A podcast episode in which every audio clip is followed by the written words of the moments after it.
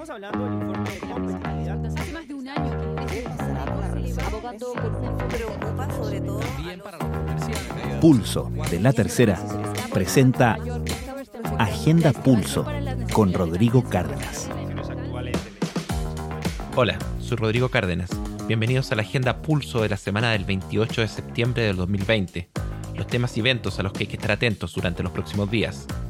La idea de este espacio que se va a subir todos los lunes junto con Crónica Estéreo es contarles justamente los eventos y temas que serán discutidos durante los próximos días y de los cuales también Pulso les estará informando a través de pulso.cl y su edición en papel. Algunas de las cosas más relevantes de la semana tendrán su epicentro en el Congreso.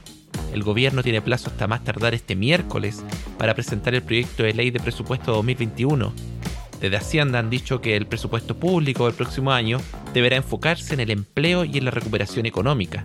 Además, ha puesto énfasis en los programas mal evaluados, desde donde se podrían reenfocar recursos. Sin embargo, la semana pasada, desde la oposición, indicaron que no estaban disponibles a cerrar programas, para no afectar puestos de trabajo de empleados públicos. Se espera que en la semana además se vuelva a revisar en la Comisión de Trabajo de la Cámara de Diputados el salario mínimo, donde se proyecta que el gobierno mantenga su segunda oferta de un reajuste nominal de 6 mil pesos y que se vuelva a negociar en marzo. Este lunes, también en el Congreso, la Comisión de Trabajo del Senado retomará la discusión de la reforma de pensiones. A las 15 horas está citada la comisión, la que se enfocará en revisar la propuesta de reforma a las pensiones que es impulsada por la oposición.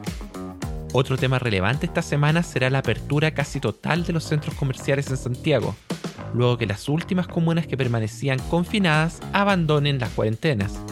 La única comuna del Gran Santiago, hay que recordar que no ha salido de la cuarentena aún es Renca, pero donde no operan malls. En el sector minero, la industria va a estar atenta al bajón que tuvo el precio del cobre en los últimos días, que lo llevó a caer de los 3 dólares la libra, donde estuvo las últimas semanas. Mientras que en el sector energía se está iniciando la discusión en el Congreso sobre el proyecto de ley de portabilidad eléctrica, que permitirá a los usuarios cambiar de comercializador de energía. Esta iniciativa ha generado críticas de expertos. Otro tema relevante se llevará a cabo este miércoles cuando el INE entregue los resultados de la encuesta de empleo del trimestre móvil junio-agosto. En el sondeo del mes pasado se registró una caída interanual de 20,6% en el empleo. Sin embargo, el dato pareciera comenzar a estabilizarse. Por eso la encuesta de esta semana será clave para confirmar si efectivamente hay un cambio o no de tendencia, con lo que lo peor de la crisis estaría finalmente quedando atrás. Eso habría que verlo en el dato que van a entregar este miércoles. Y en la misma línea, otro dato para saber cómo está evolucionando la economía se va a conocer al día siguiente, el jueves, cuando el Banco Central publique el IMASEC de agosto.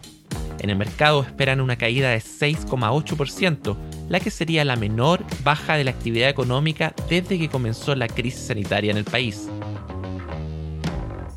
Hay historias que no pueden esperar. Infórmate en la tercera PM, el diario digital de la tarde, un espacio donde golpes noticiosos, contenidos exclusivos, una mirada analítica a los hechos y un minucioso fact-checking se encuentran. De lunes a viernes desde las 14 horas en latercera.com. La Tercera, más que un diario. En otros temas y eventos destacados de esta semana, el lunes a las 8.45 de la mañana, la SOFOFA dará inicio a su ciclo de diálogos Hoja de Ruta, Recuperación y Constitución, que se extenderá hasta el 2 de octubre. Los diversos encuentros serán transmitidos vía streaming por la tercera.com, así que ahí lo pueden ir siguiendo durante toda esta semana. El martes, al mediodía, la Red Anticorrupción Latinoamericana presentará el estudio Informe Regional sobre Transparencia, Rendición de Cuentas y Control de la Corrupción vinculada a la pandemia y la recuperación económica. En la actividad estará presente Espacio Público, el Banco Interamericano de Desarrollo, entre otros invitados.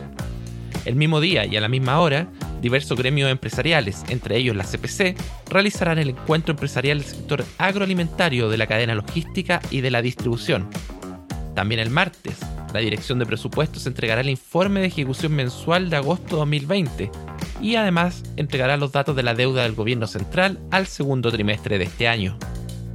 Ese día también se publicará la confianza del consumidor de Estados Unidos, donde se espera que para septiembre la medición llegue a 90 puntos y suba respecto al anterior, cuando llegó a 84,8%, con lo que se estaría afianzando la recuperación también en ese país.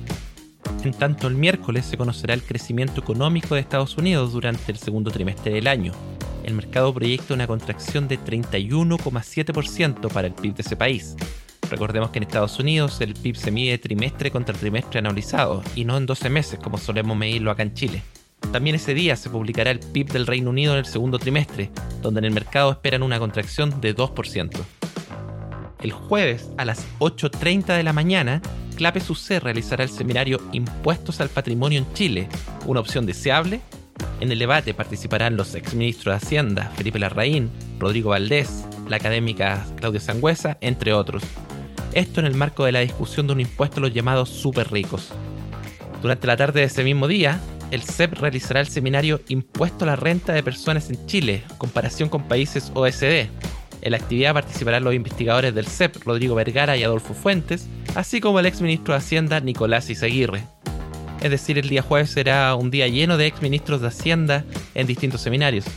El viernes a las 13 horas, el ex economista en jefe del Fondo Monetario Internacional y expresidente del Banco Central de India, Raghuram Rajan, participará del Foro sobre Economía y Coronavirus. En la cita, organizada por la Facultad de Economía y Negocios de la Universidad de Chile, también participará el decano de la facultad, José Gregorio, y Roberto Rigobón. Ese día, además, se publicará la tasa de desempleo en Estados Unidos. El mercado espera que a septiembre la desocupación laboral en ese país llegue a 8,3%. Esos son los principales temas y eventos en materia económica, financiera y de negocios para esta semana. Recuerden que pueden seguir el detalle de todo esto y más a través de Pulso, pulso.cl y sus distintas plataformas. Estén bien. Pulso de la Tercera presentó Agenda Pulso con Rodrigo Cárdenas.